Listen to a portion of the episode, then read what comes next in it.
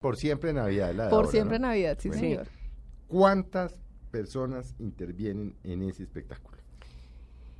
Bueno, mira, esa es una pregunta bonita porque nadie se alcanza a imaginar. Uno se sienta, ve dos horas de espectáculo, sale y dice qué lindo, ¿cierto? Sí, y se acabó. sale feliz. Y sale feliz.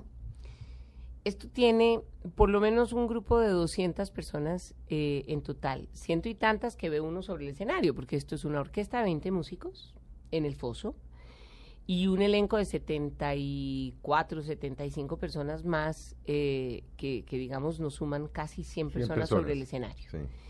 Pero después de, de las 100 personas sobre el escenario, pues tú tienes que contar diseñadores de escenografía, de vestuario, música, y entonces en este caso contamos no solamente en la parte musical con el que hace los arreglos en el piano, que tenemos todo un equipo. Este fue un año de cambios total, después de los 25 años que celebramos el año pasado en el Lincoln Center de Nueva York, en el Jazz at Lincoln Center, pues queríamos claramente eh, reinventarnos un poquito, es decir, llegar con una cosa completamente distinta. Entonces tenemos un equipo creativo totalmente nuevo que ahora les cuento. Pero claramente estos son horas y horas interminables, es decir, en cualquier parte del mundo montar un espectáculo original como este. eh, y ellos mismos me decían, es curioso que ustedes no lo llamen un estreno mundial porque es lo que es. Esto tiene un libreto eh, que tiene claramente una dramaturgia muchísimo más, eh, ¿qué te digo? Mucho más eh, establecida como tal, no el cuento más suave de Navidad que nosotros y en otros momentos teníamos otros, pero digamos esto, después de Aladín quisimos hacer algo que verdaderamente pudiera ponerse eh, en el repertorio universal, que mañana puede venir alguien y decir, yo quiero montar por siempre Navidad, así como yo puedo decir, quiero montar Aladín y pago uno los derechos, y es lo que quisiéramos hacer, porque no hay obras eh, de Navidad distinto de Scrooge que uno pudiera decir, yo quiero montar esto. Muy poca gente le invierte, y la razón es esa pregunta de ustedes, a una temporada tan corta, una suma de horas, de horas de gente y de horas de trabajo y de plata, claramente, a una obra que puede durar tan poquito en cartelera, porque en cualquier parte del mundo una obra de este tamaño, pues para sufragar sus No, gastos pues, tiene que en- durar una mínimo un año. En Nueva York duran 1, 2, 3, 4, 20. 5, 6, 7, 8, 20 años. 27 años llevan Sí. los miserables, ¿no? Veintitantos. sí, sí. eh, Todos los días, El fantasma de la ópera, todos los días. Que es para donde nosotros quisiéramos llegar. Entonces, obviamente, nadie le invierte la cantidad de trabajo y de plata que tiene una hora de estas a una hora de Navidad. Y esta, esta particularmente, pues es algo que nos tiene muy contentos.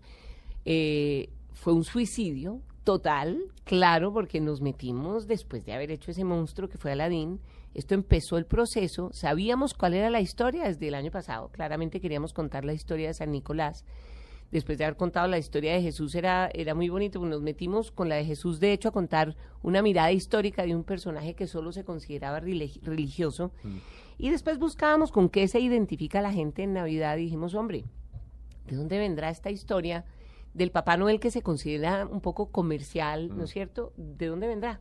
Y nos pusimos a investigar en San Nicolás eh, y nos hemos encontrado con unas cosas muy lindas que le dan la base a una cantidad de las tradiciones de Navidad que se viven, pero que lo queríamos contar de una manera distinta. Y entonces esto, eh, lo que en cualquier lugar del mundo pueden ser un proceso de dos, tres años, incluso diez años para hacer la segunda parte del fantasma de la ópera, lo, lo hicimos de junio para acá, por eso les digo que fue como un suicidio, porque son muchísimas horas de trabajo de muchísima gente para poder eh, realmente subir el telón y entregarle esto al público. Es decir, en junio, en junio empezaron como los ensayos y a montar todo, toda la historia. no, en ¿O- junio, o desde empezamos a escribir el libreto. Te voy a contar la historia de Por Siempre Navidad. Por Siempre Navidad, que como les digo, eh, cuenta la historia de San Nicolás. Entonces, eh, la idea es que le encargamos, nuestro director y coreógrafo por los 25 años que hemos estado ha sido Rob Barron.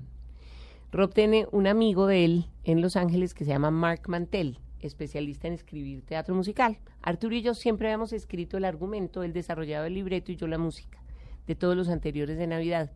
Y después de Aladín, que queríamos que fuera una cosa un poco más, eh, digamos, fuerte hacia la actuación, eh, entonces, pues ya Arturo me dijo, yo tal vez el tiempo de hacerle a eso no le hacemos, encarguémoslo y lo encargamos a Marc Mantel, pero no habla español, Marc. Lo escribió en inglés y yo dije, no, pues, mi cabeza que piensa un poco en dibujos animados, dije, pues listo, yo lo traduzco como he traducido todas las otras. Bueno, y esto fue un proceso creativo en los dos idiomas, donde él mandaba en inglés, traducíamos, mira, esto no nos gusta, esto le falta esto, esto le falta lo otro, eh, tradúzcalo otra vez al inglés, devuélvaselo, haga la música, tradúzcala al inglés, le parece que esta, porque claro, la música es un lenguaje, es decir, donde termina la posibilidad de decirlo con palabras, lo tienen que empezar a decir la música y lo mismo pasa con el baile, eso es todo el sentido del teatro musical, no es que aquí va y pongamos una canción aquí, no, es continuar con un lenguaje que donde termina el efecto de poderlo decir con una palabra necesitas cantarlo. Es el caso, por ejemplo, de la historia de amor. Aquí es una historia de amor absolutamente divina. Esta es una historia que baja en el tiempo de un personaje en Bogotá que le encargan un guion sobre San Nicolás, la historia de Por Siempre Navidad, sin imaginarse siquiera que iba a ser una historia que lo llevaría por sus grandes amores, sus vidas, para encontrar al final la realidad de si existió o no Papá Noel pero esto tiene, ustedes no se pueden imaginar la cantidad de, de matices diferentes donde se desarrolla una historia de amor a través de, varios momentos del tiempo, se cuenta paralelamente en cuatro momentos del tiempo. En Turquía, siglo III, que es donde nació Nicolás, mm. eh, que fue obispo en Turquía, que uno no se hubiera, yo no me imaginaba que San Nicolás venía de Turquía.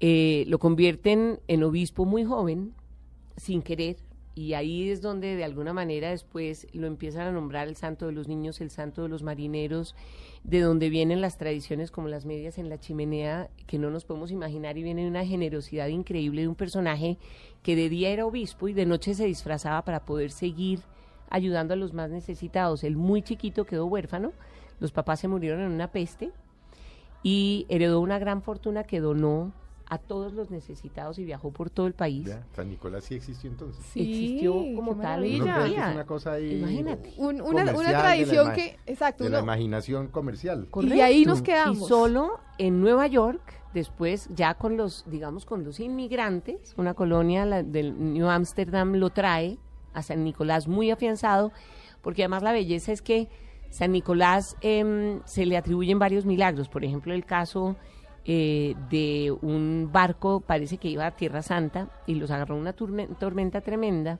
y uno de los marineros tratando de salvar el barco se mató.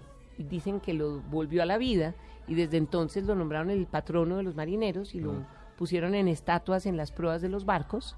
Así empezó a irse de puerto en puerto, de ciudad en ciudad. Lo empezaron a bajar y lo montaron sobre un caballo en las estatuas de los puertos y al llegar a los países nórdicos eh, sus habitantes escogieron un reno.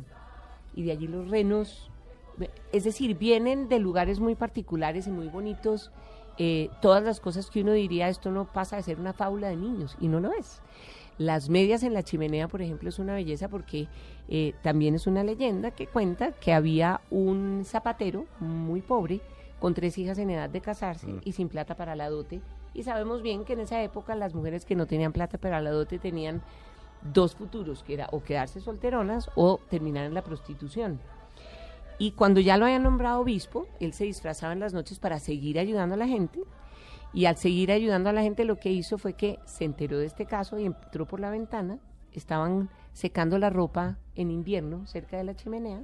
Y lo que hizo fue meter monedas de oro en las medias de estas niñas para darles la dote de donde no solamente sacaron la dote para casarse, sino la tradición de meter regalos en las medias eh, secándose en la chimenea. Y todo esto viene y tiene una raíz totalmente afianzada en la historia de San Nicolás.